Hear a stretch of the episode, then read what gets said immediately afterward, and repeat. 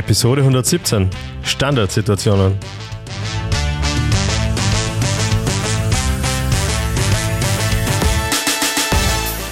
Herzlich willkommen zu einer neuen Folge von Spielfrei, dem Fußballpodcast direkt aus Graz. Und mir gegenüber sitzt das YouTube-Wunderkind Stefan Adelmann. Hallo. Hallo Alex Stegisch. Warum bin ich ein YouTube Wunderkind? Ja, weil wir ja regelmäßig, ich bin nicht, also. ja, weil wir ja regelmäßig unseren Podcast als YouTube-Video auch veröffentlichen, das schon mal. Aber vor allem ziehen wir einzelne Schnipsel raus Mhm. und verpacken die in sogenannte YouTube Shorts oder theoretisch Shorts? machen wir das auch auf TikTok und auf Instagram. Mhm. Und da ist jetzt eins mal so ein bisschen, bisschen mit, mit Schub dahergekommen. Bin ich viral gegangen? Na, so weit würde ich leider Okay, nicht gehen. okay. Wäre wär cool gewesen, hättest du verdient Ja, gehabt, ja. hat aber nicht ganz gereicht. Ja. Aber dein Saga, dass in Berlin seit 1931 eigentlich keine, äh, keine Meisterschaft mehr gewonnen worden ist, der, das hat viele Leute interessiert. Mhm. Gut zu wissen. Ja, Ich hoffe, dass ich nicht mehr, nicht mehr nur für Shorts jetzt rede. ja, irgendwann schon wahrscheinlich, wenn die Aufmerksamkeitsspanne von unseren Leuten draußen weiterhin geht. Also was heißt von die Leute draußen, von uns zwei ja auch, da werden wir so, so Podcasts machen, so Mikro-Podcasts mit zwei Minuten. Finde ich gut. Ja, Bin dabei. aber jetzt machen wir mal einen langen, weil dafür sind wir eigentlich bekannt, dass wir lange Podcasts machen. Und zwar heute zu einem ganz speziellen Thema, Stefan. Ja, äh, bevor ich das heutige Thema äh, ankündige, möchte ich gerne die Frage fragen, die, glaube ich, die ganze Welt, vielleicht nicht die ganze Welt, aber zumindest unsere Spielfrei-Community äh, beschäftigt. Alex, wie geht's dir? Wie, danke, mir geht's wieder gut. Ich weiß Ja. nicht, ich habe letztens, letzt, bei der letzten Aufnahme offenbar irgendeine allergische Reaktion gehabt. meine, meine Stimme hat leicht versagt und es ist, war, ich war tatsächlich kurz davor, dass ich vom Sessel fall. Wir haben tatsächlich sehr viele besorgte äh, Nachrichten bekommen, sowohl äh, äh, per Mail an äh, unsere Redaktionsadresse als auch äh, Ja. persönlich, weil ich gefragt habe, okay, was ist mit Alex passiert? Seine, Stimme hat immer mehr versagt, aber dir geht's gut. Mir geht's gut. Also ein großer Dank an die spielfreie Fitnessabteilung. Sie haben mich fit gespritzt oder, oder so, hoffentlich zumindest. Nur um zu wissen, dass du Double bist, wie viele Kinder hat Alex Stegisch? 17? Ja, sehr richtig. Passt. Na gut, aber ich- du erfreust dich, du schaust blendend aus, du erfreust dich beste Gesundheit, du dürftest nur kurz an einem äh, massiven anaphylaktischen Schock vorbei schrammt sein. Aber es geht da blenden. Mhm. Ja, ich weiß Ja. gar nicht, was für ein Schock das ist, von dem du redest, aber es wird wahrscheinlich genauso cool. Na, freu mich. Also, du hast mich gefragt, was heute das Thema des Tages ist. Ja, abgesehen von meinem Gesundheitszustand. Äh, Wir sprechen heute über das Thema Standardsituationen. Das heißt, wenn wir jetzt mal, ich lade mal sowohl dich ein, mach mal die Augen zu. Ja, äh, lass, lass die Augen zu. Äh, ich lade alle meine, äh, alle unsere Spielfrei-Hörerinnen und Hörer die Augen zu, zu machen. Also, vorausgesetzt, ihr seid nicht mit dem Auto oder sonst irgendwas unterwegs. Ja, auch gut, ja. Ähm, und jetzt stellt euch vor, 92. Spielminute. Ihr seid derjenige oder diejenige, die den entscheidenden Freistoß treten muss. Ähm, ich glaube, jedes Kind hat damals, das halt Fußball begeistert war, einmal den Traum gehabt, in der 92. Minute den entscheidenden Treffer zu machen. Wie jubelst, Alex Stegisch? Ja, okay, wie Luca Toni.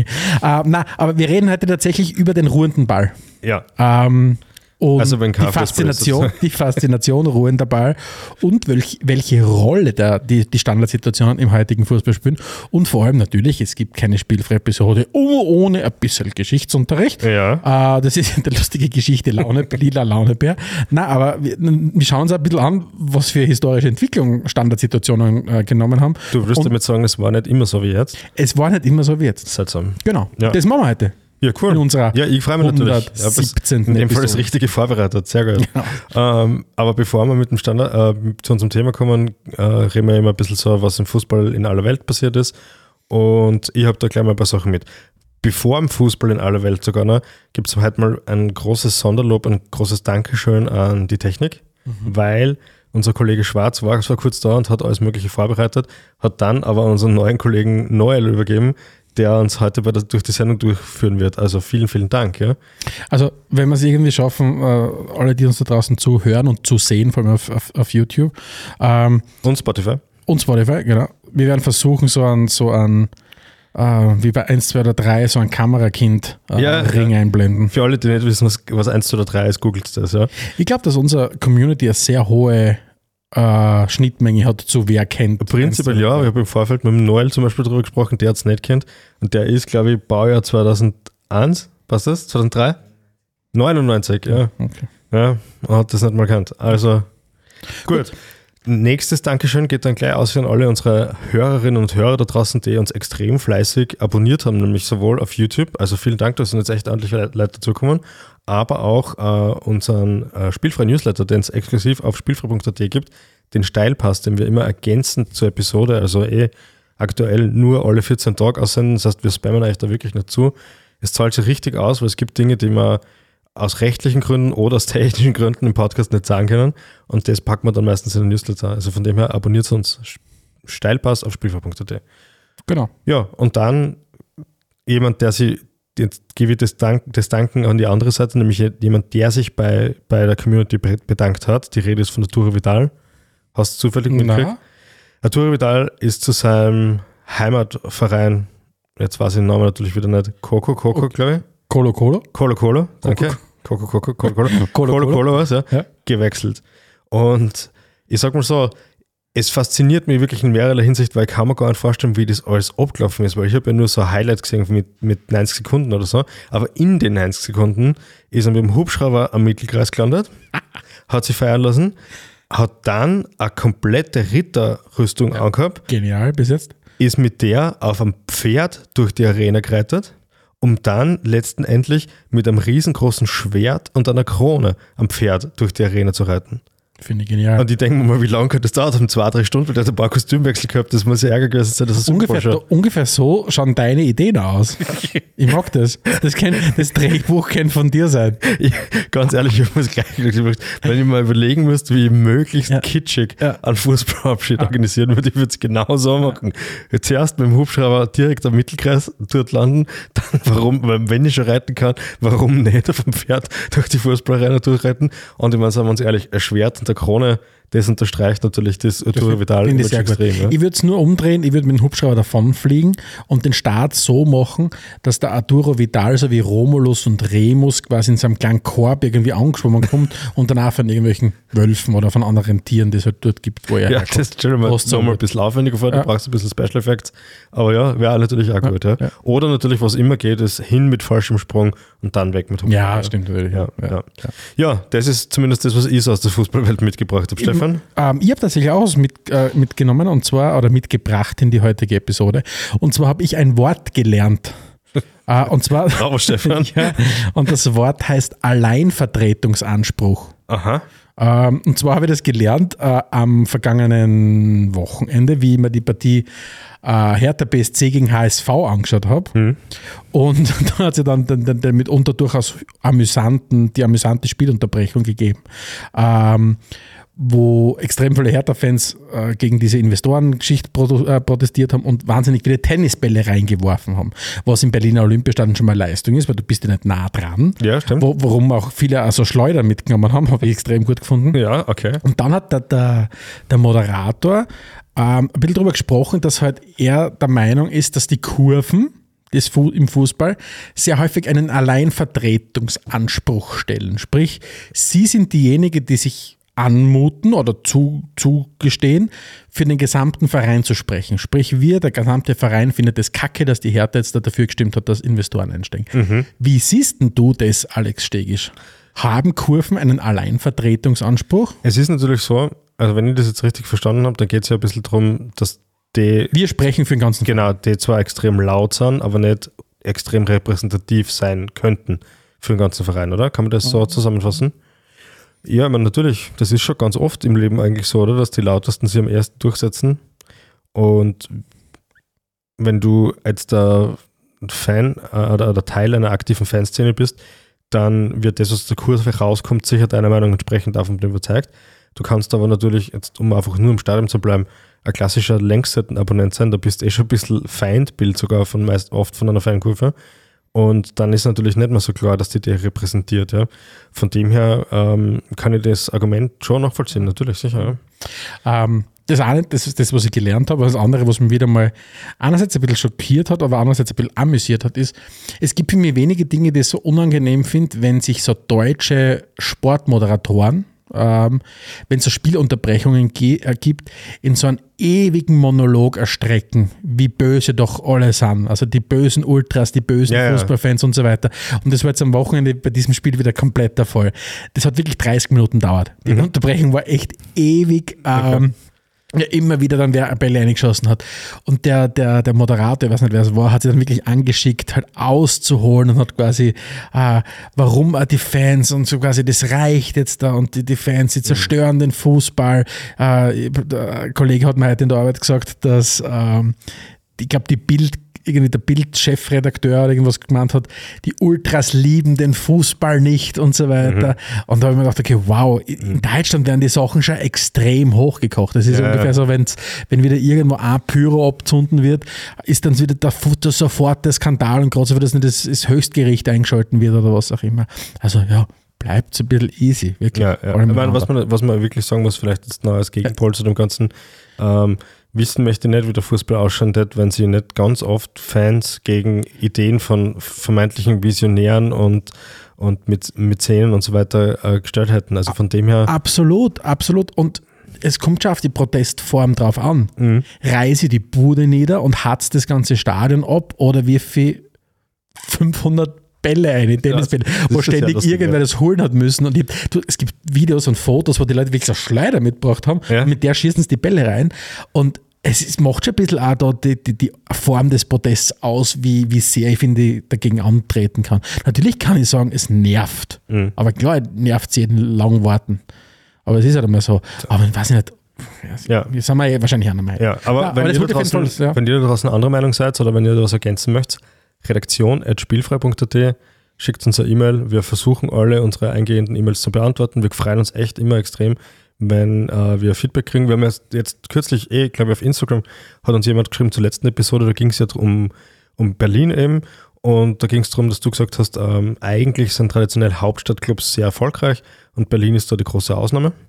Und ähm, der Fan, der uns da geschrieben hat, hat dann auf ein paar Städte hingewiesen, wo das auch nicht so ist, mhm. was auch nicht sehr erfolgreich ist. In, in Belgien zum Beispiel gibt es. Ja, man, du hast Brüssel, du hast Anderlecht natürlich. Ja, Anderlecht zahlt vielleicht ja, nicht mehr so ja. richtig zum Dings. Ähm, ja. ja. Aber wie gesagt, wir sind jedes Mal sehr, sehr erfreut, wenn es uns irgendwas ja. in die Tipsels uns so. an, an Mail schreibt. So, Stefan, jetzt genau. noch eine kurze Werbung. Wir haben ja kürzlich ähm, einen Partner gefunden in Manscaped und äh, mit de, halten wir es kurz, oder? Halten wir es ganz kurz. Wenn ihr den Code spielfrei bei manscape.com eingibt, dann kriegt ihr nicht nur 20%, sondern ihr kriegt ja gratis Versand. Wie du im Vorfeld schon gesagt hast, die erreicht ja eins. Ich finde eins so großartig, dass wenn ihr euch für, solche, für solches äh, Equipment äh, interessiert äh, und euch vielleicht schon mal überlegt habt, ob ihr bei Manscaped äh, äh, einkaufen wollt, ja. dann habt ihr jetzt die großartige Möglichkeit, mit spielfrei, das ist ein relativ einfacher Code, äh, es wird alles nicht nur 20%, Nein, auch äh, gratis Versand zu holen. Genau. Was sie dann tatsächlich auszahlt. Ja, also. und für alle, die uns nicht blind vertrauen, es soll so Leid geben, also sagen wir ganz kurz, um was da geht. Also prinzipiell ist es so, es gibt einige Geräte, wie du schon gesagt hast, allen voran natürlich der, der Lawnmower 5.0.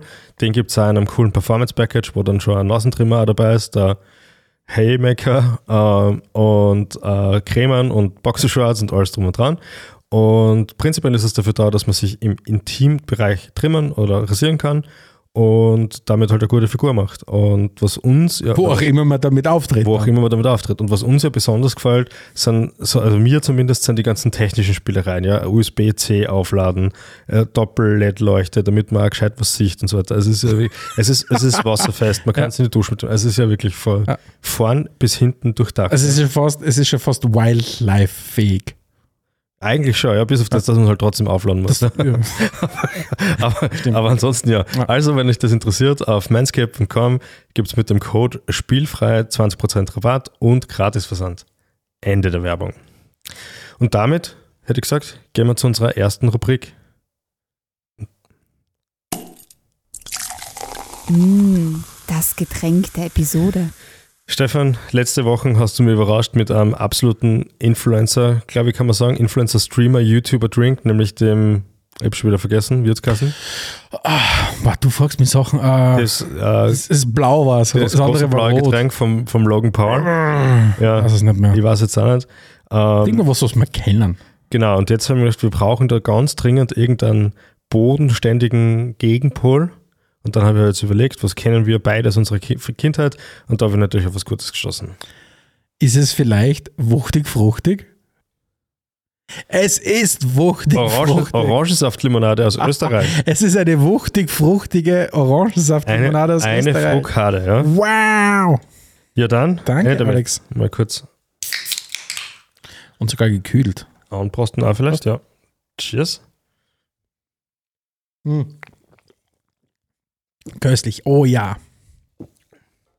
So schaut ungefiltertes, echtes Feedback aus von mir. Mm, köstlich. Oh ja. Köstlich, ja. Es ist vor allem echt arg. Es ist eigentlich relativ süß, aber es ist bei Weiben nicht so süß wie das, was letztes Ja, Mal stimmt, ja. Also finde ich, passt sehr gut, ja. Und wärmt uns berei be bereits perfekt auf für unsere nächste Rubrik. Und das sind die großen Zehn. wird die Sendung kosten. Die Großen, die Großen, die Großen. Zehn, ja, schau. Yes, ja. Die großen Zehn Spieler, die man nicht Standardsituationen ausführen lassen würden. Habe ich es richtig gesagt? Ich weiß es nicht. Ja. Die Idee ist von dir gekommen. Ja, Ah, obwohl es so nachdem, du, ist. nachdem du mehrmals, wie ich dich gefragt habe, wie hast unser heutiges Thema, immer mir was anderes gesagt hast, glaube ich, dass das ist aktuell ist jetzt, oder? Ich glaube, das passt. Die großen zehn Spieler, die wir nie eine Standardsituation ausführen lassen würden, genau. wollen, Und hätten. jetzt hätte ich gesagt, bevor wir jetzt da ins Detail gehen, erklärst du mal, was sind die großen Zehn, wie gehen wir das an und so weiter. Also für alle, die zum ersten Mal uns zuhören oder die von Episode zu Episode alles vergessen, kann ja beides durchaus sein. Ähm, die großen zehn funktionieren so, dass der liebe Alex und ich zu einem Thema unserer Wahl äh, uns zehn Antwortmöglichkeiten überlegen. Der Alex hat fünf Plätze, ich habe fünf Plätze, das ergibt die großen zehn. Ähm, wir wissen jeweils nicht, was der andere hat, aber wir wissen, äh, dass es lustig ist. Ähm, Oh, wir und- hoffen, dass es lustig ist. und heute geht es, wie gesagt, um die großen zehn Spieler, die wir niemals eine Standardsituation ausführen lassen würden, könnten, hätten, wären. So, glaube ich, lautet der heutige. Das passt jetzt, ja. Ähm, 117. Episode, das ist eine ungerade Zahl, da beginne ich. Okay, so alles ist klar. es, so ist es. Mein Platz 5, lieber Alexander, der großen zehn Spieler, die wir nie eine Standardsituation ausführen lassen würden, ist Edin Dzeko. Okay. Äh, aus dem einfachen Grund, weil ich glaube, er der Spieler ist, der im 21. Jahrhundert unter all den Profis im großen Stil, glaube ich, die höchste Fehlschussquote beim Öfer hat. Okay. Ich glaube, er hat 58% aller Öfer vergeben. Boah, das ist viel. Das ist tatsächlich viel und er hat, glaube ich, irgendwie 12 oder 15 Öfer geschossen, aber hat, glaube ich, ungefähr 10 vergeben. Äh, und ich habe mir gedacht, wenn jemand so schlecht aus Öfenmetern äh, aufs Tor treffen kann, dann ist es, glaube ich, noch viel schlechter, wenn du keine Ahnung, einen Freistoß schießen lässt oder einen Corner schießen lässt oder was auch immer. Deswegen hat er es bei mir dann relativ schnell auf die Liste geschafft. Ja, Edin Dzeko. An und für sich großartiger Typ. Ja. Also im Sinn von, ich weiß nicht, wie er so, so privat drauf ist, aber als Stürmer und als Spieler äh, absolut äh, Ikone. ich rausgeholt. Vor allem auch in den letzten Jahren seiner Karriere noch Ja, absolut. gut performt, ja. Immer wieder cool. Ja. Das ist mein Platz 5. Was ist dein Platz 5? Platz 5, da nehmen wir mal gleich mal einen Goalie her, damit, damit ich das auch ausprobiert habe. Wen würde ich auf Kahn verschießen lassen in jeglicher Form an Olli Kahn?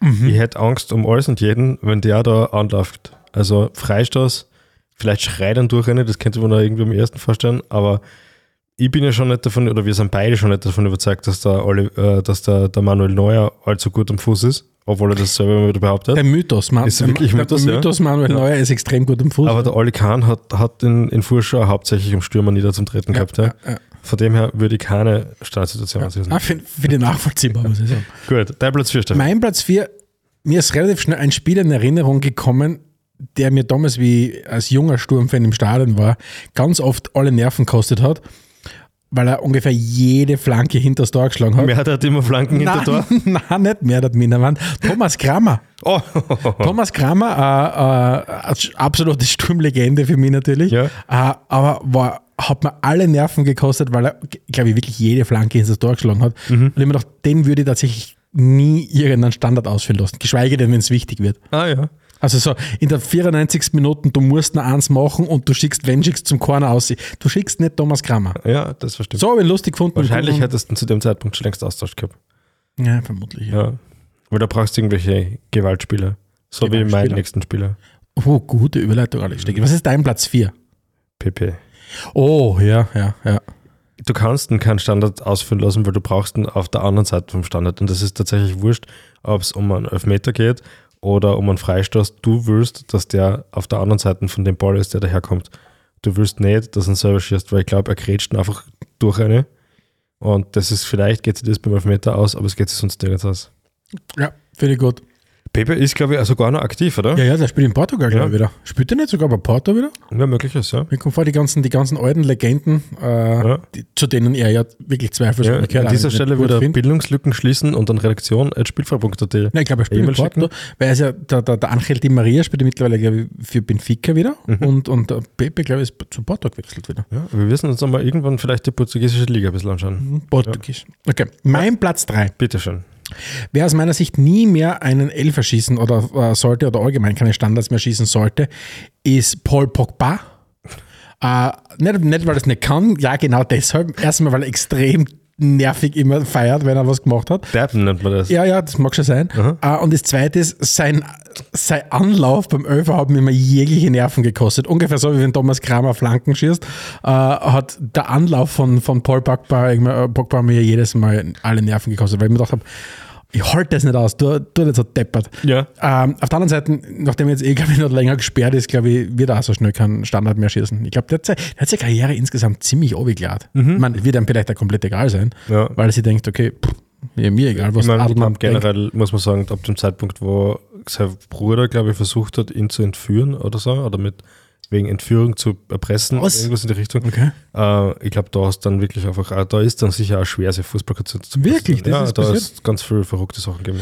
Aber Paul Pogba hat noch immer für mich vielleicht die beste Flanke aller Zeiten geschlagen. Das war, was war denn das damals auf dem Giroud, also WM-Spiel? Muss ich mal sagen, wenn du das jetzt nicht gleich vom geistigen Nein, das habe ich tatsächlich nicht vermag. wo er diese unfassbar, ich glaube hoffentlich viele unserer Zuhörerinnen und Zuhörer sehen es gerade, Ja, es ist wichtig, dass man jetzt beim Video einsteigt diese sieht, unfassbare die Kurven Kurven, äh, in seiner Flanke zusammenbracht, war ganz großartig. Ja, War, okay. glaube ich, irgendein Ja. WM-Spiel oder EM-Spiel. Was lachst Ja, wegen meinem Platz 3. ich habe gerade angeschaut. Lieber Alex, lass mich, lass mich anders ankündigen. Was ist dein Platz 3 der großen 10 Spieler, die wir nie eine Standardsituation Da muss man jetzt, da würden? muss man jetzt, das ist kein Mainstream-Spieler, da muss man jetzt ein bisschen in der Materie drinnen sein. Aber wenn ich dir sage, dann fangst du gleich zum Lachen, weil du kennst ihn. Vinnie Jones. Ah, ja, ja, ja. Vinnie Jones ist unter anderem dafür bekannt, dass er die schnellste gelbe Karte der Welt kassiert hat, in der vierten Sekunde. Er ist einfach vom Mittelkreis hingesprintet und hat ihn einfach reingehackt. Also äh, Sheffield United, die Legende, oder? Oder meinst du Sheffield? Nein, Ich gar nicht Sheffield Wednesday, Sheffield. Ah, Sh- Sheffield United, glaube ich, ja. Ähm, und einfach generell als, als Bad Boy des Footballs, bekannt, äh, des Footballs bekannt, hat sehr viele Platzverweise gekriegt, ich glaube in seiner Karriere über 20. Aber war ja erfolgreicher Schauspieler dann, oder? Ist dann, genau, ist dann Schauspieler geworden und äh, jetzt noch Moderator, also ist noch immer im, im aktiven Showbusiness. Aber, und wenn der No-Business als Show-Business ist, ist auf jeden Fall auch No-Business für ihn ähm, beim Ausführen von Standardsituationen. Wobei ich sagen muss, äh, ehrlich gesagt, ich wüsste jetzt gar nicht, ob es nicht vielleicht eher ein bisschen kennt. Ich habe mir einfach in einer dieser vielen Listen, die ich so durchstöbert habe, gefunden und gedacht, den muss ich jetzt mal in die großen 10 verpacken, weil er wirklich ein sehr besonderes Kaliber ist und weil er zumindest nicht für filigrane Technik steht. Ja. Bin ich gut. Ja. Platz 2, Stefan. Mein Platz 2, äh, der Spieler, den ich mit am wenigsten aushält und der mich unglaublich nervt, wenn er auch was feiert, wenn er ein Tor geschossen hat, deswegen würde ich nie Freistoß schießen lassen oder was auch immer. Joshua Kimmich. Mhm. Ähm, pff, ähm, sicher kein schlechter Kicker, aber fällt für mich ein bisschen in die Kategorie so gut, wie er hochgehoben worden ist, finde ich nicht. Mhm. Ich glaube, gerade so die letzten paar Jahre haben mir wieder gezeigt, er hat seine Stärken, aber nicht seine spielentscheidenden Stärken, finde ich. Ja. Und er hat, weiß ich nicht, er hat sicher die schlechtesten Standards, aber ich halte das einfach nicht aus, wenn er Joshua Kimmichs Jubel zu sehen, habe ich immer ganz schwierig gefunden. Was hältst du davon, wenn wir, wenn wir ihn noch bereichern durch einen speziellen Torjubel und ihm das Siu von, von Ronaldo geben? Ja, das wäre das wird sehr gut zu ihm passen. das wird mir auch sehr taugen. Ja. Das wird generell. Ja. Das sollte man sowieso öfter machen. Ja. Okay, äh, Platz 2 bei mir, habe ich mir wieder einen ausgesucht, äh, der sicher nicht dafür bekannt ist, Edeltechniker zu sein. Ich würde sogar so weit zum gehen, zu gehen, dass ich sage, das ist der Spieler, der mit aus dem Talent, das er hat und ein gewisses Talent im Fußball hat er absolut, absolut, absolut, absolut. aber es ist kein spielerisches gewesen und mit, aus der Hinsicht hat er, glaube ich, das Maximum rausgeholt, Bin ich gespannt. was man sich vorstellen kann. Gennaro Gattuso. Mhm. Gennaro Gattuso ist der Bilderbuch-Sechser, den es gibt. Wenn wir vorher waren wir schon beim Augen aufmachen und visualisieren. Im Vorfeld haben wir extrem gelacht, weil wenn man, wenn man an, an, an besondere Freistöße denkt, dann denkt jeder als allererstes an Roberto Carlos. Also alle, die wir heute gefragt haben, haben als allererstes Roberto Carlos gesagt. Und wenn du an einen Gattuso denkst und die Augen zumachst, dann siehst du die wunderschönsten Gretchen. Du siehst, wie er Spieler abläuft, du siehst, wie er alles gibt. ja, Also, und wir haben mit dem Schiedsrichter diskutiert. wir haben mit dem Schiedsrichter diskutiert, wir haben Karten kassiert. Dazu gibt es noch die wunderbaren Geschichten rund um Andrea Pirlo, der, der, der als, eines der größten Hobbys im Leben von Andrea Pirlo war es, im Gattuso Streiche zu spielen. Also von, von Gewand in der Garderobe anpicken, über Wasserkübeln, die er irgendwie drüber geschüttet kriegt. Es gab nichts, was nicht gegeben hat, was der, was der Andrea Pirlo nicht für den Gattuso eingefädelt hat. Und das ist, finde ich, ist eine sehr wunderbare Geschichte. Ja. Mein Platz 2. Stefan, jetzt geht's aber um Äh, mein Platz 1 der großen zehn Spieler, die wir nie eine Standardsituation ausführen lassen würden, ist David Schneck. Aus zwei Gründen, also David Schneck, seines Zeichens Linksverteidiger oder linker Außenbracker, wie man das bei uns im, im Podcast Wuchtiger Außenback. Wuchtiger linker Außenbracker des SK Sturm. David Schneck, aus zwei Gründen würde ich ihn keinen Standard mehr schießen lassen. Erstes Mal, er könnte jetzt aufhören, Standards zu schießen und würde sagen, er hat den perfekten Elfer geschossen. Er hat den perfekten Er hat den perfekten Elfer geschossen. Äh, und alles, was jetzt kommt, wird nicht mehr so gut sein wie der Elfer, den er geschossen hat. Ich glaube, dass er zu dem Zeitpunkt seinen inneren Ivica Vastic visualisiert hat. Ja, Der ja. Ivo hat immer gesagt, wenn man einen Eckball ganz fest in die Ecken schießt, ja, äh, einen Öfer, ganz fest in die Ecken schießt, hat der Goalie eigentlich keine Chance. Ja, ja. Und das hat sich der Schneck dort auch gedacht. Na, wirklich, das war, das war beeindruckend. Das ist der erste Grund, warum David Schneck aus meiner Sicht nie mehr Standardsituationen schießen Ja, okay. sollte. Und der zweite Grund ist, ich glaube tatsächlich, David Schneck hat so einen binären Fuß, einen Null- oder Einser Fuß. Der kann mit seinem Fuß Und nicht alle Leute binäre Füße. Na, was ich damit sagen will, ist, er kann nicht, er kann keine unterschiedlichen Intensitäten in den Schuss einstecken. Bei dem gibt es nur wie bei so einem Dipkick-Mandel. Du kannst draufkicken und es kickt die ganze Zeit. Und denn seine Bälle sind nicht temperiert. Der kann, Also ich, meinst nur mit? Fullrist und es gibt nur mit Fullrist Ja. durchziehen. Egal, ob er auf 20 Meter spielt oder auf 50 Meter spielt, er zieht immer voll durch. Und David Schneck kostet mir, wenn es um die Sachen geht, ist äh, jetzt der Saisonauftakt, dürfte über Weihnachten ganz vergessen haben, äh, wie sehr mir die, das Aufbauspiel von David Schneck immer wieder alle, alle, alle, alle Energie kostet. Aber hat gleich jetzt im ersten Cup, die hat es mir gleich wieder sehr viel Energie gekostet. Aha. Und, mit seinem 0-1er Fuß, was er da hat, es gibt voll durchziehen oder nicht schießen, ähm, war der eine Öfer auswärts gegen Salzburg im, im Cup, war natürlich perfekt, aber ich würde ihm insgesamt raten, nie mehr an Öfer oder an, an Standard schießen zu lassen. Das hast du sehr schön ausgeführt, ja. Ich werde in Zukunft überhaupt nur moderieren als, als Meister des binären Fußballs. Stefan Adelmann. Ja? So, mein Platz 1. Der ein, ein Namenskollege von dir, lieber Stefan. Es gibt keinen Adelmann. Aber es gibt einen anderen Stefan Meyerhofer. Natürlich. Und Ist er wirklich im Match erraten? Im Major ist auf Platz 1 bei mir. Und für alle, die nicht wissen, warum, würde ich euch an dieser Stelle ganz gerne empfehlen, das Highlight Reel von Stefan Meyerhofer zum Donauwalzer. Gegen Litauen, glaube ich, war das. Ja, ich weiß es. Ich glaube, jeder kennt das wieder. Das Ich glaube nicht, dass es jeder kennt. Ich glaube, dass vor allem viele schon wieder vergessen haben, weil ich habe es selber vergessen gehabt, bis ich es mal wieder angeschaut habe. Und ich habe mich ähm, vor drei Tagen habe ich angefangen, mich, vor vier Tagen habe ich angefangen, mich vorzubereiten für den Podcast. Und da habe ich dran gedacht und habe und habe dann irgendwie an Meyerhofer gedacht und Standardsituationen und so. Und dann habe ich mir das angeschaut und seitdem habe ich es mir jeden Tag ja, angeschaut. ja, ja. Und Nein, ich werde es mir auch morgen wieder anschauen. es ist ein absolutes Highlight der Fußballgeschichte. Und wahrscheinlich wird es auch in den Newsletter reinfinden. Also jeder, der es nicht selber googeln mag oder nicht weiß, um was es geht, der abonniert am besten den schnellen Steilpass auf spielfrei.at, weil äh, das werden wir auf jeden Fall einpacken. Mein Platz 1, Stefan Meyerhofer, ist nicht, nicht der Edeltechniker. Nein, kann man so sagen. Gut, das waren die großen 10 und damit geht es jetzt dann auch schon in unser Schwerpunktthema. Spielfrei, Spielfrei, der Fußball, der Fußball-Podcast. Lieber Stefan, die Geschichte und ich, wir sind ein bisschen auf Kriegsfuß. Ich merke mal nur Sachen, die in der Zukunft passieren. Das heißt, fangen wir an, holen wir aus. Wie, wie kam es eigentlich dazu, dass wir jetzt Eckbälle haben, Freistöße haben, Elfmeter, Elfmeter, Einwürfe. Einwürfe äh, Anstoß kann man auch noch. Ja, aber das sind die wesentlichsten. Also, also du hast die, du hast die Big, was sind die Big Four, hast du ja schon genannt. Ja. Äh, Öfer, Freistöße, Freistöße direkt und indirekt, Corner und, und Einwürfe. Ähm, jetzt braucht man natürlich jetzt nicht in, in unserem Podcast erklären, was Standardsituationen sind. Das Na, das wir voraus. wissen unsere Das Leute. ist Standardwissen. Ähm, das Wort natürlich ist selbst interessant, Standardsituationen, äh, weil es halt einfach der, der Ablauf dann dementsprechend äh, standardisiert ist. Sprich, das Spiel wird unterbrochen und es ist ganz klar, wie es weitergeht. Das heißt ja Standardsituation. Und du kannst dementsprechend natürlich den, deine Vorbereitungen treffen. Du kannst, das- du kannst deinen eigenen Ablauf standardisieren.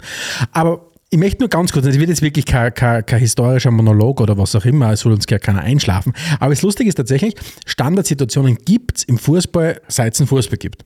Äh, wenig überraschend, weil irgendwelche Regeln hat sie gebraucht. Ja. Und schon diese 1866 definierten Sheffield Rules, Das, muss man sich mal vorstellen, das ist noch vor der FA. das ist noch, genau, und das ist zu diesem Zeitpunkt, wo dieser Volkssport Fußball sich dann aufgedröselt hat in mehrere Richtungen. Ich glaube, es waren sechs oder sieben Richtungen. Das hat dann den Association Football Game, also den Soccer, wie wir ihn kennen, den Ja. Fußball. Dann hat es Rugby Game, American Football und so weiter und so fort. Und zu dem Zeitpunkt hat es schon Eckball und Freistoß gegeben. Ähm, und es hat dann tatsächlich, hat man dann über 30, 35 Jahre lang so weitergespielt, ohne bis dann der Einwurf erst ins Spiel gekommen ist. Also das heißt, das heißt, das ist dann, hat dann relativ, hat dann, ah, plötzlich, Entschuldigung, ah, 15 Jahre hat das dauert, bis dann der Einwurf ins Spiel gekommen ist. Das heißt, bis dorthin hat man eigentlich nur mit, mit, mit dem Eckball und mit dem Freistoß gearbeitet. Und unser allseits geliebter Elfmeter, ähm, der ist tatsächlich erst ähm, 1891 dann auf Ansuchen des irischen Fußballverbandes dann quasi hinzugefügt worden. 1891, das dauert man wirklich schon 25 Jahre lang äh, äh, Fußball gespielt. Äh, Association Fußball hat man dann Elfmeter. Und jetzt kommt das Allerlustigste, das habe ich tatsächlich recherchiert oder äh, bin ich dann drauf gestoßen. Der Elfmeter als Elfmeterpunkt Ja. war zu dem Zeitpunkt noch gar nicht bekannt, sondern was man damals. Linie, gell? Genau so ist es. Da gab es diese Elfmeterlinie, die quasi parallel zur Torlinie sich über das ganze, über die ganze Spielfeldbreite gezogen hat. Es hat auch keinen Strafraum gegeben. Ja, und du hast quasi als Schütze hast du selbst wählen können, auf Genau. welchem Punkt dieser Linie äh, du schießen hast können. Was mir dann zu der Frage gebracht hat, welcher Spieler oder Spielerin, ich meine, zu dem Zeit meistens Spieler, hat ganz außen aufgelegt. Ja, ganz außen wahrscheinlich. aber so was das so halb, das ist vielleicht ein bisschen. Ja, genau. Und, und, und die Torhüter haben bis zu fünf Meter sich Ja, das ist ziemlich geil, ja. Also das habe ich erst einmal so großartig gefunden und es war dann echt äh, einige Jahre später, es war dann 1902, äh, ist dann wirklich diese Elfmeterlinie äh, zum Elfmeterpunkt umgewandelt worden. Und das habe ich eigentlich extrem kultig gefunden, dass ich mir gedacht habe, eigentlich würde es ein sehr sexy Experiment finden, wenn du solche Sachen wieder machen würdest. Ja, ja, auf jeden Fall. Das war Vielleicht ja mit die unterschiedlichen Wertigkeiten, so quasi, wenn du sagst, okay, in dem Bereich zählt so viel, in dem Bereich zählt mehrere Tore. Ja, weiß ich nicht. Wenn Ja, sagst, weiß jetzt nicht, das stellen wir kompliziert vor. findest Ja, ja vielleicht. Muss man da Aber das habe ich, auf jeden Fall- das habe ich auf jeden Fall ganz, ganz großartig gefunden. Was mir, was wir ziemlich lustig gefunden haben, waren die, die Anfänge der Eckball-Regeln. Hast du mit dem ein bisschen Na? beschäftigt? Das war ja nämlich nicht immer so, dass es einen Eckball gegeben hat. Also es hat schon immer diesen vermeintlichen Corner gegeben, aber es war nicht immer so, dass der von der Seite ausgeführt worden ist oder halt Abschluss gewesen ist, sondern eine Zeit lang war es so, dass die verteidigende Mannschaft, wenn sie den Ball ins Out geschossen hat, der angreifenden Mannschaft den Ball zurückgeben hat müssen und die ihren eigenen Abschluss aus, ausführen haben müssen.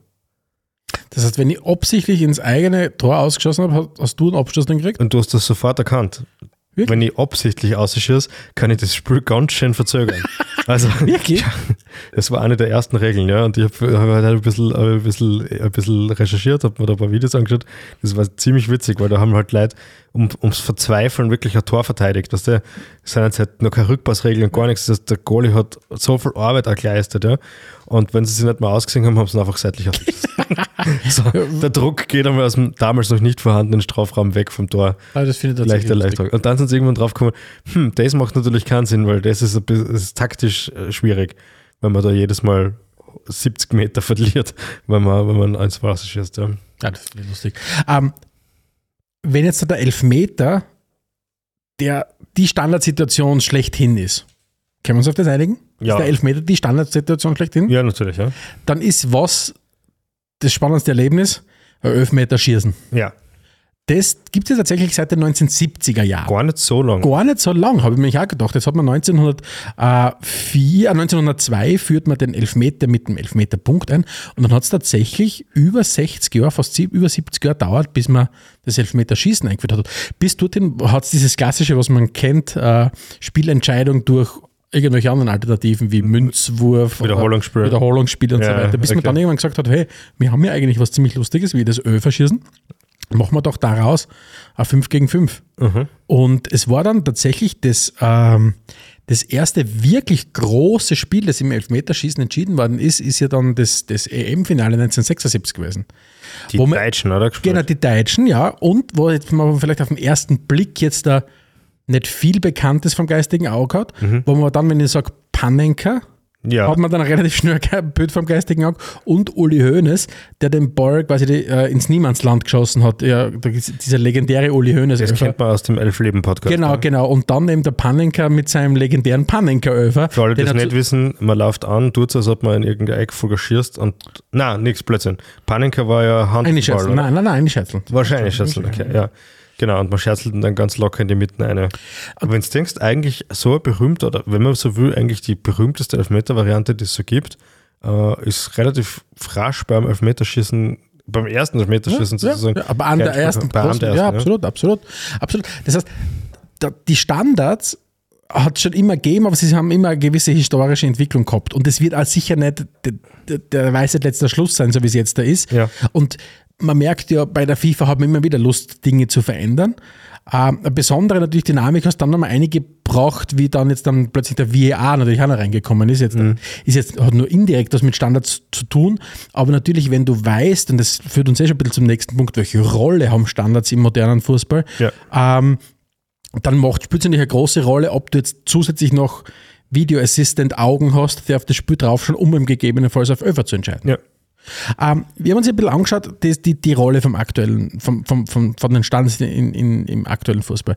Und es gibt ja ein bisschen so diesen Mythos, ähm, dass Standards eigentlich für die Mannschaften da sind, die technisch minder bemittelt vielleicht sind. Ja, da ist es die, immer das herkommen, das, ja. Dieses klassische, was du schauen, dass du einen Freistoß ziehst und dann versuchst, ihn irgendwie, irgendwie einzuscherzeln oder was auch Genau, immer. und dann stößt du wieder mit elf Leuten. Genau, und dann stehst du wieder hinten ein, ist ein bisschen dieser, Ja. der klassische englische Kick and Rush Ja. äh, irgendwo, äh, was du an die Stokes dieser Welt vielleicht denkst oder was auch immer.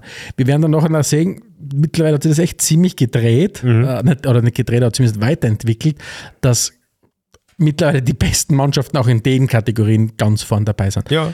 Und was vielleicht auch ein bisschen interessant ist, und ich glaube, die Zahl hast ja du auch rausgesucht, ähm, es hat ein bisschen so diesen, diesen äh, es gibt ein bisschen so diesen, dieses Gefühl, dass der direkte Freistoß so das, das Wichtigste ist. In der, in der, so quasi in den Anteilen der, der Tore, die erzielt werden. Okay. Aber es ist ja dann tatsächlich, glaube ich, die Zahlen geben das ja gar nicht so wirklich her, oder? Das habe ich jetzt tatsächlich nicht angeschaut, das musst du jetzt erzählen. Ach so, okay. Ja. Also, ähm, und zwar geht es darum, man hat sich angeschaut, die, die Tore, ähm, die bei der, in der Bundesliga in der Saison 2020, 2021, bei der EM 2020 und in der Premier League 2021, 2022 erzielt worden sind. Ah, ja. Und man merkt, oder man sieht über alle Turniere hinweg, es sind immer ungefähr 20 Prozent Ja. Aller, aller Tore entstehen aus Standardsituationen heraus. Aber nur 0,5 bis 1 Prozent oder 1,5 Prozent sind aus einem direkten Freistoß. Das heißt, das ist unter all diesen Tor nach Eckball, Tor nach indirekten Freistoß, Tor nach direkten Freistoß und, und, und Tor nach Över, das äh, mit Abstand am wenigsten äh, präsente Standardtor.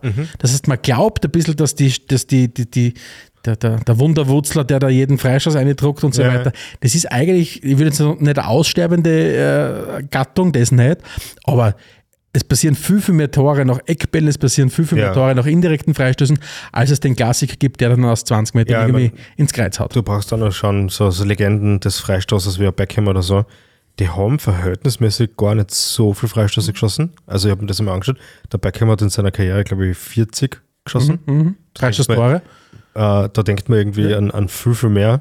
Und, es, und es zählt aber gleichzeitig zu einem der besten. Ja?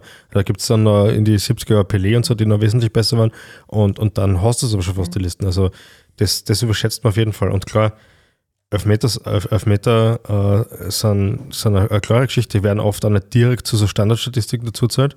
Und ähm, ansonsten natürlich Eckbälle sind sicher sehr gefährlich. Ja. Also du hast beim Eckball im Schnitt zwischen 7 und 9 Prozent aller Tore entstehen aus Eckbällen heraus. Ähm, und das ist, wie gesagt, deutlich weiter vor den direkten Freistößen. Dazwischen findest du mit so ungefähr 3 bis 4,5 Prozent aller Tore aus indirekten Freistößen, aber relativ weit abgeschlagen die, die keine Ahnung, die ikonischen Momente, wenn der Roberto Carlos einen direkten Freistoß äh, ein, ein versenkt oder wenn, wenn sonst irgendein spielentscheidender Freistoß passiert. Ja. Oder dieses geistige Experiment, das wir heute schon durchgeführt haben, wenn du in der 92. Minute Wenn man selber ausführen. selber ausführen und die, Ja. das WM-Finale entscheiden oder was auch immer. Man prinzipiell sagen wir bei Spielfrei immer, oder nicht nur bei Spielfreiem Leben eigentlich auch, wer üben muss, der kann nichts. Ja, Aber für Standards gilt das halt eigentlich nicht. Sondern das ist eigentlich in einem Spiel, wo wir schon so oft darüber philosophiert haben, dass es wirklich sehr groß auf Glück basiert und ganz viele Sachen einfach nicht kontrollierbar sind, ist das eigentlich die kontrollierbarste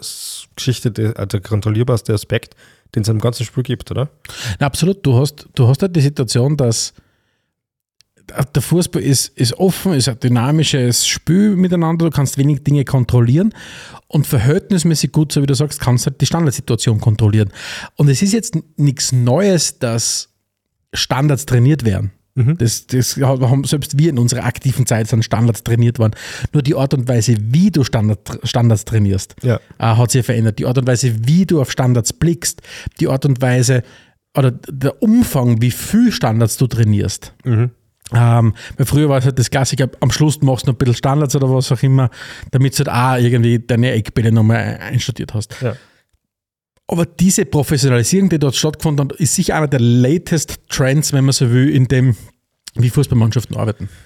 Genau, und ähm, ein ganz spannender Ansatz, den ich dazu gefunden habe, äh, jetzt haben wir schon gesagt, irgendwie so 20% aller Tore sind circa durch Standards. Ja? Ähm, zum Beispiel bei Arsenal vor dem gestrigen Liverpool-Spiel waren es 40% aller Tore in der aktuellen Saison. Ähm, generell ist es so, dass man ungefähr bei den Top-Mannschaften, da reden wir halt von entweder Mannschaften, die das überdurchschnittlich gut kennen, so wie Brentford, zu denen kommen wir später noch, oder zu Top-Mannschaften, die einfach per se überall top sind, wie halt City oder halt Arsenal oder Liverpool, die brauchen dann ungefähr 20 Standards für ein Tor. Und jetzt gibt es da eine ganz interessante Rechnung. Äh, 15 oder so 20 Tore-Stürmer kostet aktuell circa In der Premier League, Hm? ein 20 Tore Stürmer, bist wahrscheinlich bei 60, 70, 80 Millionen. Geht sie wahrscheinlich gar nicht aus. Geht sie Ich wahrscheinlich gar nicht mehr. Eher 100. Ja, bald ich gesagt, ja. Ich hab gesagt, äh, 10 bis 15 Tore Stürmer, Ivan Tony zum Beispiel, da sind wir bei 60, 70 Ja, daheim. 50, 60, Weißt du, was viel billiger ist? Was denn? Ein Standardcoach. Ja, das stimmt, das, das stimmt tatsächlich, ja.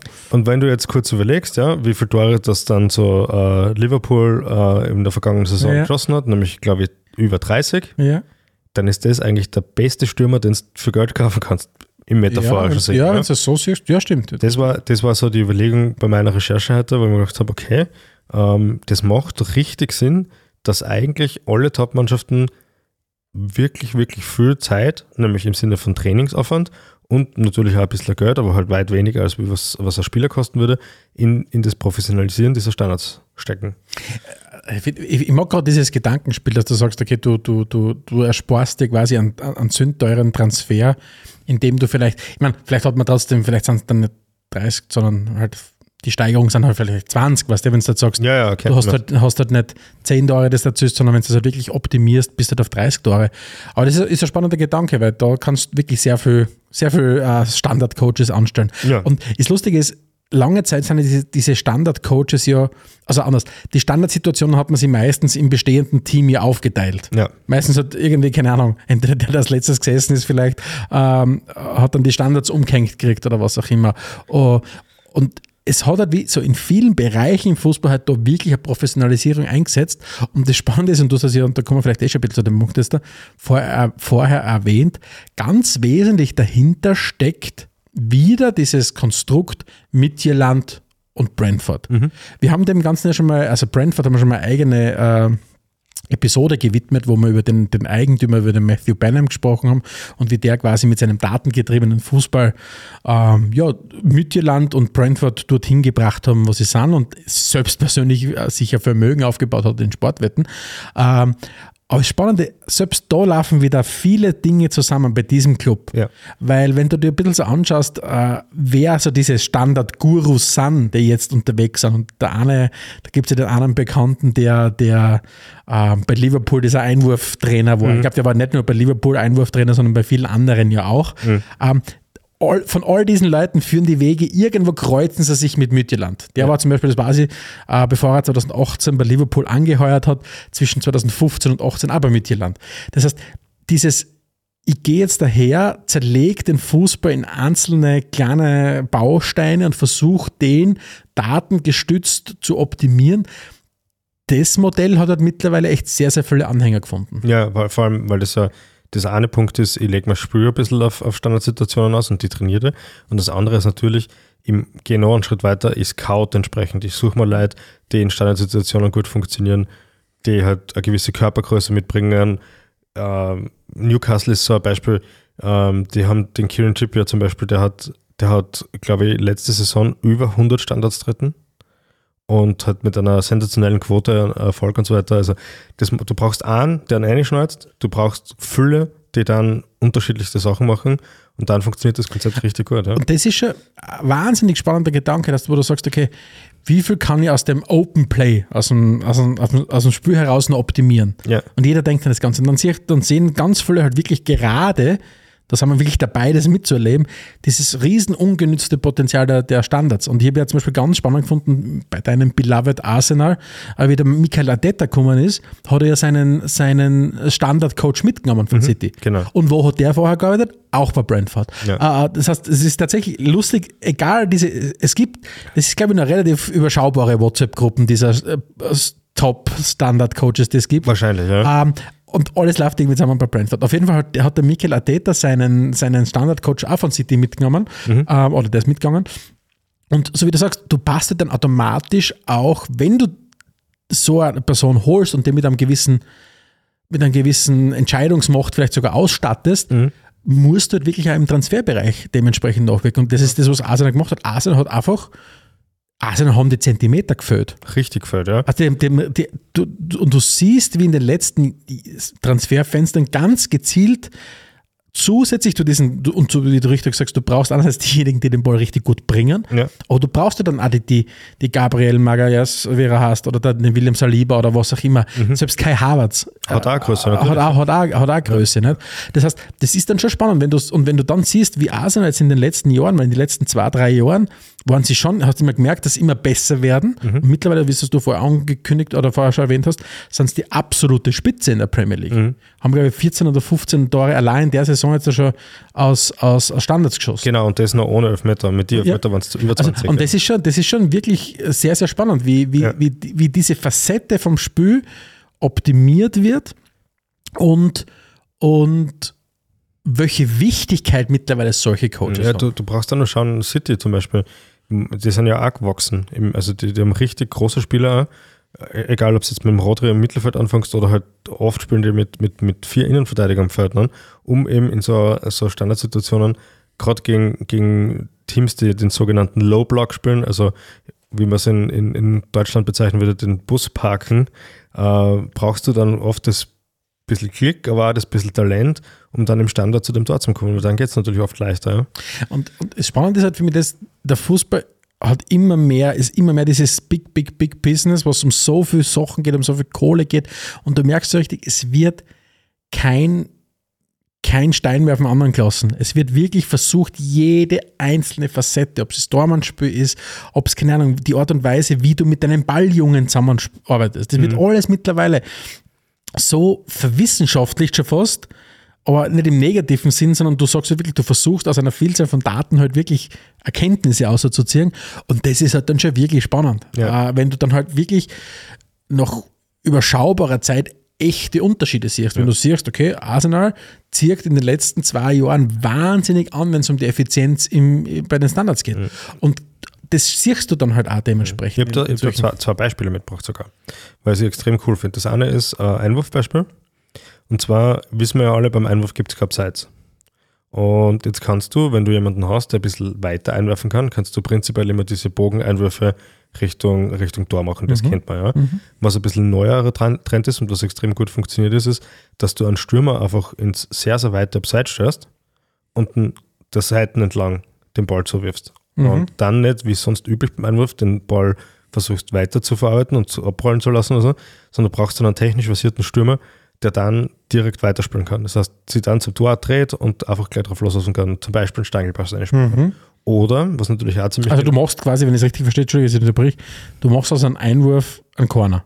Du machst nicht, nein, du, du, musst, du musst einen Seiteneinwurf vorstellen, wo du über die Innenverteidiger drüber wirfst, aber Richtung, Richtung 16er Eck, Ja, da in die Seiten. ja. Weil es gibt ja kein Abseits. Ja. Das heißt, der Stürmer kann extrem ja, weit bei der klar. Torlinie stehen. Das ist klar. Und entweder steht er ziemlich frei und kann den Ball verarbeiten, um dann direkt aufs Tor abzuschließen oder einen Steigelpass zu spielen. Oder, was natürlich in letzter Zeit öfters passiert ist, die Innenverteidiger müssen notgedrungenermaßen auch zurückgucken. Mhm, Und dann erzeugst du halt einen Raum in der Mitte. Das heißt, der Spieler braucht dann doch nur wieder tropfen lassen und weiterverhalten. Mhm. Und so oder so reißt du auf jeden Fall einen Raum auf. Das ist ziemlich clever. Ah, spannend. Und das zweite, was ich cool gefunden habe, war äh, eine ganz einfache Eckball-Variante. Ich glaube, da bin ich bei Brentford oder so drauf gestoßen. Und zwar der klassische Freistoß an die erste Stange, wo dann jemand steht und den Ball in die Mitte weiterspielt, um dann Richtung Tor zu köpfeln. Ja, so weit, so klar. Aber was die besonders machen ist, sie stellen zwei Spieler hin beim Eckball. Das heißt, du weißt nicht, ob er äh, in, innen geschwungen oder außen geschwungener Eckball ist. Und der Mittelstürmer hat nur eine Aufgabe, nämlich auf die zwei Innenverteidiger und auf den Goalie zuzurennen und nicht zu springen. Mhm. Weil das dazu führt, offenbar psychologisch, Dass du auch nicht springst. dass du auch nicht springst. Das heißt, äh, der Ball kommt kürzer als erwartet, Mhm. der, die Typen in der Mitte springen alle nicht, der von der kurzen Stange verlängert in der Mitte und dann, jetzt kommt natürlich noch der entscheidende letzte Punkt, rennen aus dem 16er zwei eine, die mit Geschwindigkeit daherkommen und im Gegensatz zu allen anderen sehr wohl springen. Mhm. Spannend. Also Voll einfach Ja, eigentlich, ja. aber total psychologischer Trick Voll. irgendwie drinnen und so. Also echt spannende Geschichte. Also ich habe jetzt schon ein paar Mal gelesen, dass es gerade bei dem Thema Eckball wirklich so viele besondere Zutaten gibt. Das erste, Ja. du brauchst eine gewisse Struktur, Ja. dass du, so wie du angesprochen hast, wo du sagst, okay, jeder weiß natürlich, was er machen muss. Und dann eben gerade dieses Element der Täuschung oder was auch Chaos immer. eigentlich, ja. Chaos oder der Moment Chaos. Und da sind wir wieder bei dem Punkt, das haben sicher alle bei den Kickers abgeschaut damals.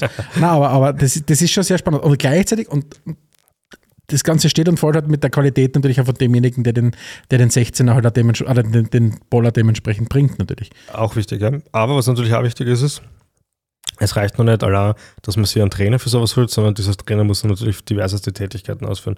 Stefan, du hast dir das, glaube ich, ein bisschen angeschaut, was der so tun muss. Also es ist, es ist tatsächlich so, das ist nicht mehr, wenn du die Top-Top-Mannschaften anschaust, ähm, ist das keine zusätzliche Funktion, die irgendwer übernimmt, sondern das sind mittlerweile echt Spezialisten, die mitunter wirklich eine ganz spannende äh, Vita haben. Das sind dann oft nicht mehr die, die ausgebildeten Mannschaftstrainer, die, keine Ahnung, ihr, ihre Karriere auch als Mannschaftstrainer genau gemacht haben und dann irgendwie den Staff von jemandem aufrücken und dann nur dort das machen.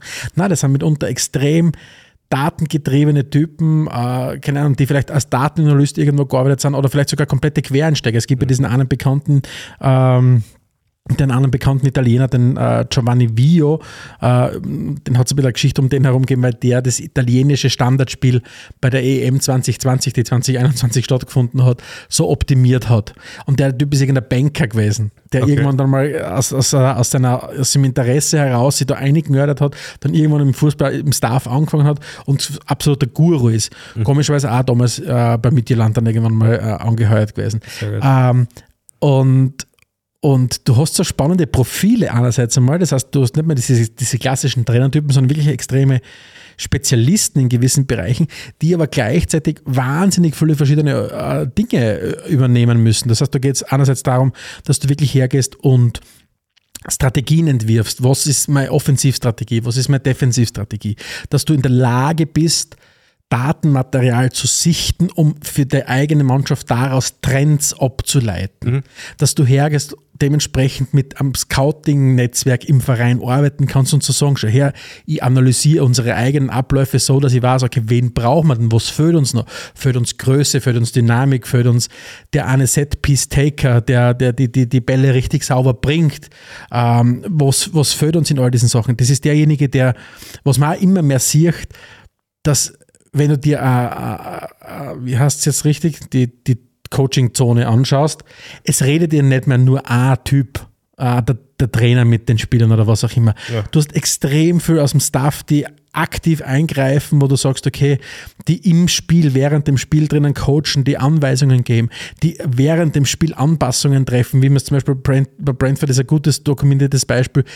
Wenn du zum Beispiel siehst, dass die in der ersten Hälfte immer die gleiche Struktur haben, also Positionierung von ihren Spielern Beim Standard. beim Standard, Ja. bei jedem Corner. Dann natürlich das Spezielle ist die Varianz. Das heißt, dass du sagst, du startest zwar alle aus der gleichen Position, aber du hast dann unterschiedliche Laufwege. Mhm. Und dann aber zum Beispiel sagen, okay, sie reagieren im Spiel und ab dem Zeitpunkt arbeiten sie mit einer ganz anderen Grundformation, zum Beispiel beim, beim, beim Corner. Also so wie wir es bei Ted Lasso gesehen haben, oder? genau ungefähr Oder so. dem Led Lasso Spe- Special. Ähm, und, und gleichzeitig sind es dann diejenigen, die wirklich hergehen und sagen, okay, wir analysieren das, wir reden mit den Scouts oder ich, das geht so weit, dass das bis runter in den, in den Nachwuchsbereich auch schon geht, dass du, dass du sagst, okay, das sind Leute, die dann wirklich das Gespräch mit den Akademien, mit den Nachwuchsleistungszentren suchen, Leute coachen in dem Bereich, damit halt, keine Ahnung, da Spieler das halt schon aufsaugen, wie, du, wie du die Sachen dementsprechend machst. Also finde ich wahnsinnig interessant und was mir da ein bisschen in Erinnerung geblieben ist, ähm, das, das, das war sie tatsächlich aus einem, aus, einem, aus einem beruflichen Interview mit dem, mit dem Geschäftsführer von, von der TSG Hoffenheim, mit dem Jan Mayer. Der hat einmal gesagt, äh, einer der größten Trends, wenn man so will, die er, die er sieht, ist, dass der Fußball ähnlich wie im American Football im Training immer spezieller wird. In dem Sinn, dass du sagst, dieses Klassische, wie es wir kennen, umziehen, alle gehen aus, sie trainieren zusammen am Platz. Dass das eigentlich ein bisschen ein Auslaufmodell ist. Sondern dass du immer mehr die Situation hast, dass du die ganze Mannschaft wirklich nur mehr für taktische Einheiten zusammenholst und sonst eigentlich alle nur mehr in ihren Special Teams, wenn man so will, arbeiten. So wie man es kennt, dass die Tormänner ihr eigenes Ding machen. Man Tormänner machen, glaube ich, immer ihr eigenes Ja. Ding. Aber dass du wirklich sagst, okay, die Stürmer machen andere Dinge. Die, die, die, und dass du wirklich die, die, die voneinander trennst und nur mehr für gewisse taktische Einheiten sie wirklich zusammenholst. Also wirklich dieses Denken in so Special Teams, wie es das eben in den USA hast. Ne? Hm, macht schon Sinn. Und man, was ich vorher noch nicht erwähnt habe, ist, jetzt ist auf der einen Seite kann man sagen, ein guter Einwurfcoach kann, auf, kann einen 15 bis 20 Tore Stimme ersetzen, wenn man hat. Was ja dann in der andere Richtung vielleicht auch noch geht. Nicht? Wir haben jetzt immer die Offensive besprochen, aber Standard-Coach ist natürlich auch extrem Absolut, hilfreich, wenn es darum geht, absolut. verteidigen zu lernen, nicht? besser Standards verteidigen zu Genau. lernen. Und, und das heißt, mir haben ja vorher schon die Zahl angesprochen, dass 20 Prozent insgesamt aller Tore, und jetzt hoffe ich, dass ich kein mathematische mich nicht komplett blamier, 20 Prozent aller Tore aus Standards passieren. Gleichzeitig runtergebrochen auf eine einzelne Mannschaft kann es aber durchaus bedeuten, dass eben du 30 Prozent aller geschossenen und bekommenen Tore aus Standards heraus passieren. Mhm. Ähm, das heißt, das ist eine extreme Wichtigkeit, die du, die, du, die du hast. So wie du sagst, das wirkt ja nicht nur im Offensivspiel, das wirkt ja genauso im Defensivspiel. Ja. Ja, und einen Spezialfall hast du vorher schon angesprochen, nämlich den damals zumindest einzigartigen und ersten Einwurfscoach. Genau. Äh, wie, jetzt muss ich mal den, den Namen nochmal kurz raus. Thomas, Thomas Grönemark. Thomas Grönemark, genau. Thomas Grönemeyer ähm, hat unter anderem eben, wie gesagt, bei Mittelland dann auch äh, agiert und ist eben einer von diesen Leuten, die eine ganz spannende Vita haben. Der halt, er war Kicker irgendwann, glaube ich, nicht sonderlich gut und hat, war dann auf einmal Anschieber beim dänischen Pop-Nationalteam und ist dann auch wieder in den Fußball zurückgewechselt und hat seither, und er sagt selber, Liverpool war natürlich für ihn die, der Booster in seiner Karriere, weil er bis dorthin bei Mittelland gearbeitet hat, bis ihn der Klopp äh, nach Liverpool geholt hat. Und nach Liverpool geholt, das war auch recht spannend. Das war nicht so dieses klassische, ich fange jetzt bei euch im Staff an und bin von Montag bis Sonntag jeden Tag am Trainingsgelände. Nein, der war wie quasi so ein externer Consultant, so deppert das jetzt da klingt. Ja. Der ist mehrmals in, im Jahr für eine Woche dann dort gewesen und hat mit den Spielern gearbeitet. Das heißt, das ist dann wirklich bei dem Punkt gewesen, der hat mitunter schon mit, laut eigener Aussage, mit 25 Vereinen insgesamt schon gearbeitet. Mit Ajax, in den USA mit einigen und so weiter, mit Liverpool. Mhm. Also das ist, wenn man den seine Schwester mal raus hat, dann passt es auch ja, sozusagen. und das spannend, hier erstens mal das, und offensichtlich hat er bis zu 20 verschiedene Einwurftechniken entwickelt. Und er sagt, es geht darum, ähm, schnelle und kluge Einwürfe äh, zu machen mit dem Ziel, einen Konter einzuleiten, weil die meisten Einwürfe entstehen, indem du auf der, auf der Seitenlinie den Ball verlierst. Irgendwo. ja? Und dass dann quasi den, den, Tempowechsel im Spiel drinnen hast. Und das Spannende ist, es gibt dann auch irgendwann eine Zahl, über die ich gestoßen bin. Das geht dann so weit, dass in, das hat man sich in der Champions League-Saison angeschaut, unter anderem bei so einem Spiel Bayern gegen Liverpool, in der, das war in K.O.-Phase vor ein paar Jahren, zwei, drei Jahren oder was auch immer, wo in ein und derselben Partie Liverpool 75% der Einwürfe an den Mann gebracht hat und die Bayern irgendwie 25 oder 30% an den Mann gebracht haben. Und wenn es wieder darum geht, diese kleinen Facetten im, im Spiel zu optimieren, Ja, ja, ist das natürlich ein Riesenhebel, den du hast. Ja, macht Sinn. Ja, Stefan, jetzt müssen wir uns natürlich noch anschauen, wo, wo die Reise der Standardsituationen hingehen kann. Äh, wir haben schon ein bisschen drüber gesprochen. Es ist, äh, auf der einen Seite gibt es Spezialisten, die dem Fußballerinnen und Fußballer in, in Standardsituationen trainieren.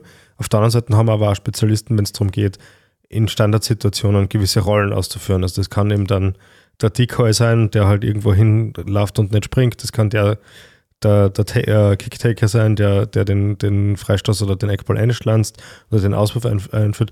Und was natürlich in Zukunft schon so ein bisschen am Tablett steht, ist, das könnte auch jemand sein, der von der Bank kommt, oder? Ja, Eingewechselt ja, wird, ja. irgendwas macht und dann vielleicht wieder verschwindet. So ein bisschen wie beim American, beim American Wenn es vielleicht die Regeländerung gibt in die Richtung, dass du sagst, okay, du erlaubst wirklich sowas, ja.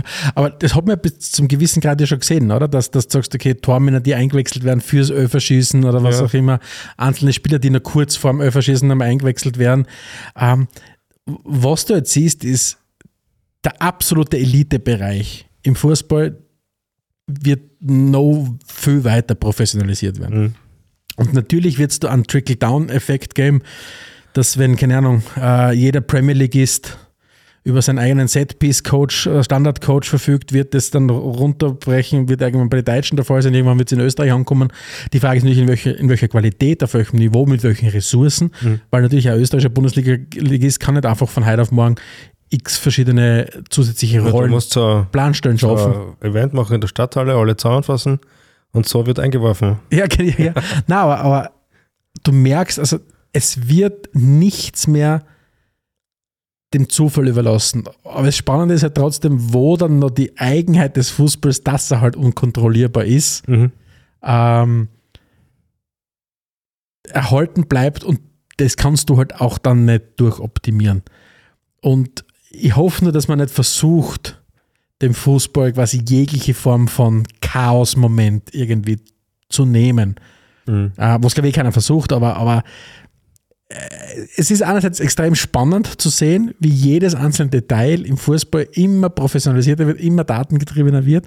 Gleichzeitig weißt du aber, jeder, der spielt, ist, du kannst so alles trainieren, in der entscheidenden Situation den Ball halt dann dementsprechend zu machen, ist halt ja, Letztlich wie überall im Fußball trotzdem viel Glück, nicht? weil Genau. der Ball muss richtig kommen, das muss der Gegenspieler muss mitspielen, der eigene Spieler muss Genau. mitspielen. Also es ist nichtsdestotrotz ist im Fußball nach wie vor viel dem Zufall überlassen. Das ist ja auch das Coole, weil so passiert hier und da, dass eine kleine Mannschaft eine große Mannschaft ärgert. Und mitunter ist das ja auch was wirklich sehr Absolut. Cooles und eines der Highlights.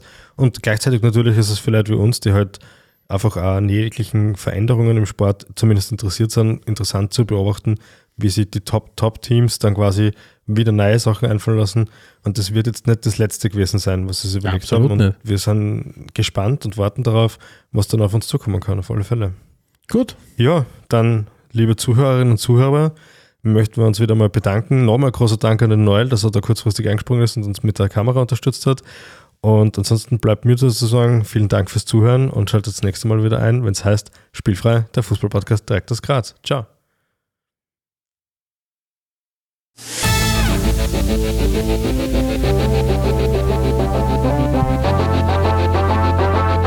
Adelmann und Stegisch präsentierten Spielfrei. Der Fußball-Podcast.